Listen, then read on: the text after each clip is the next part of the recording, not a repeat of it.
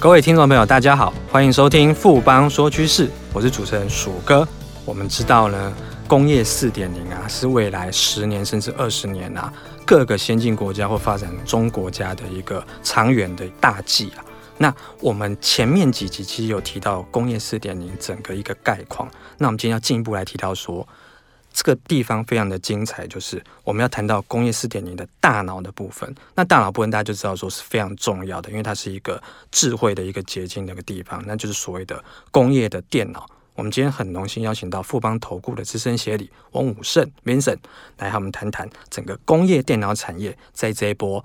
工业四点零发展整个浪潮下的它的投资机会跟产业的趋势。Vincent 好。哎，鼠哥好，各位听众朋友，大家好，我是 Vincent。Vincent，因为我们先前其实已经有谈过整个工业四点零的大架构，还有几个子题目。那我们这次其实要谈说整个非常重要的部分啊，虽然不好意思讲，一定是最重要，可是它当然是非常重要一个地方，就是它是等于是整个工业四点零一个大脑的部分，就是所谓的 IPC 工业电脑的部分。那可以简单讲一下，说它在整个四点零当中是扮演什么样的角色呢？嗯，我们先跟大家 review 一下工业四点零哈。那工业四点零，坦白来说。简单来讲，它是把整个制造业从研发、生产、仓储、物流到整个消费者的售后服务整个流程，把它再做一个智慧化。同时呢，整合整个企业从管理阶层到厂务到整个生产机台的一个资讯，那这边做一个整合，然后做出最适化的一个决策。那这个中间可以概分为几个部分。那制造端的话，我们上次有跟大家报告过，就是所谓智慧机械，它是负责实际生产的第一线的机台设备，然后再过这边包含工具机、各式传动元件。机器人、自动化设备等等，那再过来的话，就是所谓的网络感测，也就是工业物联网。我们先前其实也跟大家做过分析，那它是负责建构整个生产机台到机台之间的一个感测网络，还有生产机台到厂区的控制网络，更进一步连接到整个企业管理阶层的整体生产管理的一个网络。所以呢，工业电脑这个部分呢，顾名思义，它叫 Industrial PC，它是针对各种产业特性的一个需求，然后刻制化的一个电脑，然后它而且它整合了通讯。网络、软体跟光电的各项功能，所以呢，它跟一般我们的 PC 不太一样，是说它是比较是偏向客制化的，所以它的量不像我们一般我们传统我们大家在用的 NB 或 PC 这样子量那么大，但是呢，它各个来讲的话，它是在属于各个利基需求这样子所做的一个呃特殊制造的一个电脑产品，而且呢。它不是只有在传统的那个工业控制系统当中扮演大脑角色，那在整个工业物联网引进来之后，它其实必须面对不同的设备、不同的系统，然后中间扮演一个仲裁跟协调的一个角色。因为其实我们现在在工厂里面，我们看到有些机器是今年买的、去年买的，然后它自动化程度非常高；可是有些机器可能是十年前买的，那有些机器保养好的可能是二十年前买的。那你怎么样同时整合这种？不同年份、不同厂牌、不同功能的一个生产机具，那这个当中你就需要靠工业电脑在这个中间去做一个协调跟控制这样子的一个功能。我们知道，因为刚刚听了边神这样讲，我们知道说台湾在工业电脑这一块其实也很强，可一般的听众朋友可能不是那么的熟悉，因为我们比较知道说是消费性的电脑。可是台湾有很多隐形的冠军，尤其是像工业电脑这边的话，其实有很多很强的一些公司。那 msn 可不可以先跟我们谈谈看，说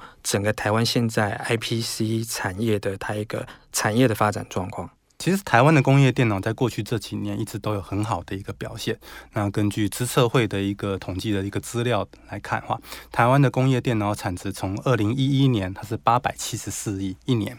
到去年来讲二零一七年它已经成长到一千七百九十亿元。大家有没有发现到，短短几年？成长了超过一倍。好，那预估到了二零二零年，它会进一步成长到两千四百八十二亿元。也就是十年当中，其实台湾的工业电脑产值差不多足足增加了两倍哦。那从这边就可以看到整个台湾工业电脑的一个产业的一个成长趋势。而且呢，整体来看，大部分的工业电脑，我们刚刚前面提到它是客制化，而且再加上解决方案，它会涉及到说，因为你不同厂商，每个厂商它都有它自己的重要的一个资讯，所以呢。一旦你采用了它的工业电脑之后，不太会容易轻易的去做更换，所以它会变成一个长期又稳定的一个供货状态。所以整体来讲的话，工业电脑的毛利率绝对不会像一般生产所谓消费型电脑这样子的一个毛三到四这样子的毛利率，它基本上毛利都两成到四成，所以它基本上是不但营收好看，而且是实际上是会贡献获利的一个产业。的确哦，我们待会也可以请 Vincent 来跟我们介绍一下，说整个台湾的 IPC 它有哪一些比较指标性的公司。但 Vincent 在进一步分析之后，大家就会知道说，为什么 IPC 它是一个很 niche、很具有利基型，它的获利状况其实是很好。就像 Vincent 刚刚提到说，很多厂商的毛利率就是两成到四成。那我们知道说，一些龙头公司，像研华那个，它的毛利率就是刚好接近四成。就是这钱，而且它的毛利都是非常的稳定。那这也是工业电脑一个非常好的一个特性，就是你可能五年不开张，可是你一开张拿到订单之后，可能就吃五年。就是说，你比较不用担心说它是消费型的那种循环非常快速的一个产业。所以这产业是算是一个前景好，可是它。本身的每年的营运又相当稳定的一个产业，所以这个都地方一个特性是这样子。不过我们也知道说，最近这一段时间可能有一些外在的一些因素，所以整个 IPC 它的一些指标股啦，像是比如说像华汉这一类的这种指高价指标股的话，他们这些的股价最近好像有受到一些波动。那奇怪的是说，大家都知道说，哎，营收状况好像都很好，代表说整个接单。状况应该都不错，那为什么说整个股价表现却是有点像是相反的走势？Vincent 这边你怎么看呢？啊啊，鼠哥，你一问就问到重点哈。不过我们这边要特别强调，因为我们刚刚说过，工业电脑它本身来讲是属于相当克制化的产业，它的产品基本上是蛮多元性的，所以呢。我们其实从整个工业电脑的产品来看，它其实可以区分为板卡、子系统还有系统整合解决方案这三大类。当然，你越往后面走，就是说你的整合度越高，你的毛利率就会越高。那就应用层面来看的话，除了就我们刚刚前面提到的工业自动化机器设备的控制跟监测系统之外，其他包含说我们在便利超商看到的 POS 系统。好，或者是我们去澳门或是拉斯维加斯玩的博弈机台，还有像一般网络跟电信公司，他们里面会运用用到一些整合系统，还有我们在外面看到数位电子看板，甚至你在医院里面看到一些医疗保健设备，那这这这些呢，基本上都是属于工业电脑的一个范畴，所以并不是，首先先要澄清。不是每一家工业电脑，它都是受益于整个工业四点零的一个发展。那台湾的工业电脑上市柜公司大概有差不多二十家。那这当中，除了说产品系只有相当相当的一个差异之外，其实呢，营业规模也是有很大的差异的。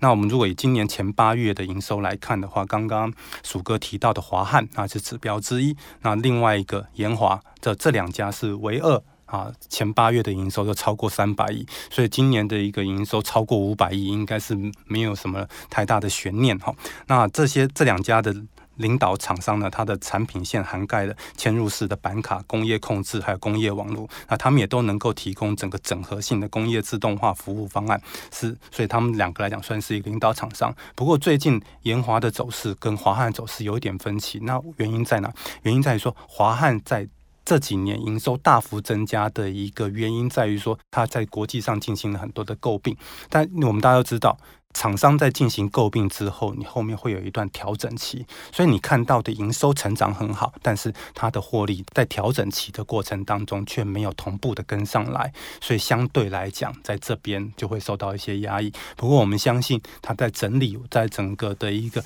并购企业中间的管理的一个调整之后，我们相信它的一个业绩的获利应该还是可以跟得上来。那另外我们再看看完前两大之后，我们再来看中间的，那就是说前八个月营收。超超过五十亿的话，有凌华，还有振华电，还有世新科，然后再过来介于三十亿到五十亿的话，有飞捷、立瑞、新汉、威强电、延阳跟友通，然后安勤跟爱讯。那再过来的一个营收，坦白来讲就比较小喽。所以呢，我们可以发现到说，整个工业电脑来讲，它基本上我们可以发现为大中小三个三个阶段的一个族群。那我们在看工业电脑的时候，除了看到整个营收的一个成长之外，业绩的成长之外，其实工业电脑我们刚刚提到的华汉，它在做购并，那振华电它也在做购并，延华基本上更早，它在几年前它就已经是陆陆续续的在购并国内外工业电脑厂商。所以呢，整个来看，我们看发现到说，台湾的近年工业电脑产值，除了本身自身的一个成长之外，它对外购并的话，也是一个相当重要的一个原因。那所以我们发现到说，其实如果以工业电脑这个产业，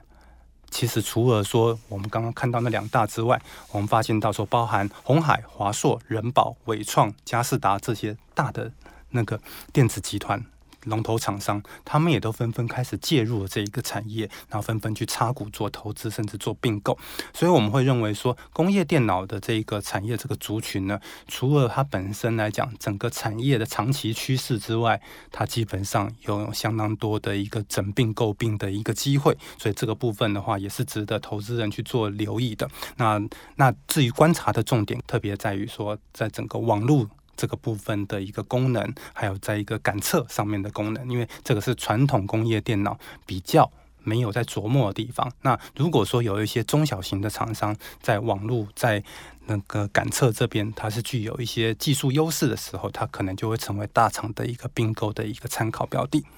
那么，Vincent，我们这边其实他刚提到的这个部分，其实已经讲的非常的详细，就是大概的一些分类，然后厂商其他有不同的 size。那当然，因为他们工业电脑其他主要特色是少量多样，所以个别的厂商，你看它的领导厂商可能是刚刚 Vincent 有提到说。如果说华汉研华今年营收拼五百亿，那也是他们的新高营收。尤其是华汉哦，华汉前几年那营收只是几百亿或一百亿不到的，可它这几年大量并购，这几年的营收是用三级跳的方式，它主要是靠就是并购这一块。那研华的话，当然也有一些策略联盟或是购并的动作，可他自己感觉是比较走比较平稳型的一种自体成长这种形态，是两两家的经营。模式风格是完全不同。那当华汉它的背后有一个很大一个集团，就刚刚鸿海 Vincent 有提到，就是红海。那研华还是这一个产业里面的老字号的工业电脑龙头。那只要是这个产业，都知道这家公司。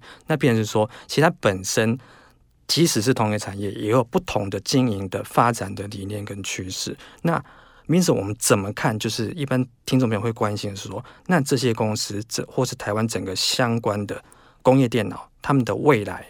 你怎么看？鼠哥，你有没有发现？我们先插另外一个议题。那么，鼠哥，我们像最近是 iPhone 新发行的，对，iPhone 有所谓 10s、10s 的 Max，然后又有所谓 10R。那大家如果再回想十年前 iPhone 出来的时候，手机它基本上只有推一款手机。然后到后面到了 iPhone 六的时候，它开始有大的手机，大的跟小的。然后到后来到到了七的时候，它慢慢开始就有开始在分喽。七的话还是大跟小，到八的时候，它有分八的大跟小，还有一个 iPhone Ten 出来。所以等于说这两年 iPhone 的手机，它变成说从原先的一款手机变成三款手机，但是还是我们叫它是 iPhone。那这个的趋势为什么要跟大家说这个？也就是说，我们先前在强调的。工业四点零的在做发展的时候，它会从原先的少样多量大量，到变成了一个多样少量这样的一个阶段，也就是未来的产品种类会越来越多。我们就举 iPhone 这个例子，就看以前是一种，未来是变三种。那如果 Ten 啊，它更有很多种不同的颜色，所以它基本上产品的种类是越来越多。所以工业电脑，我们刚刚特别提到，它是在做控制。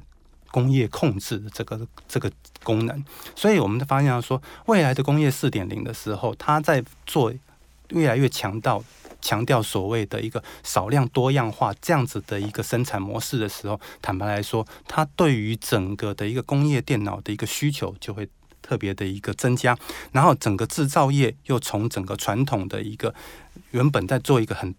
单调。固定的一个大量生产这样子的一个模式，它提升到自动化，它要做物联网的一个联网，然后它要分析大数据，然后它用人工智慧来做分析，然后作为完成整个的一个智慧制造业。那关键的技术，坦白来讲，就是把资通讯的这些相关技术，然后把它导进来，特别是开放式的跟即时的一个互动的一这样子的一个控制系统。那它这样就可以创造少量多样，甚至是少量变样，它可以随时的。在制造过程当中，它就可以去做调整，这样子的一个制造弹性。所以呢，我们特别强调说，整个的一个工业电脑在工业四点零的发展当中，它是扮演到非常重要的一个角色。那我们也认为说呢，在整个未来的一个发展过程当中，我们刚刚有特别刚才提到传统的一个龙头股延华跟华汉，我想。投资一个产业龙头股一定不能够放弃。那当然，在其次来讲的话，在工控领域拥有一个竞争力级的一个凌华、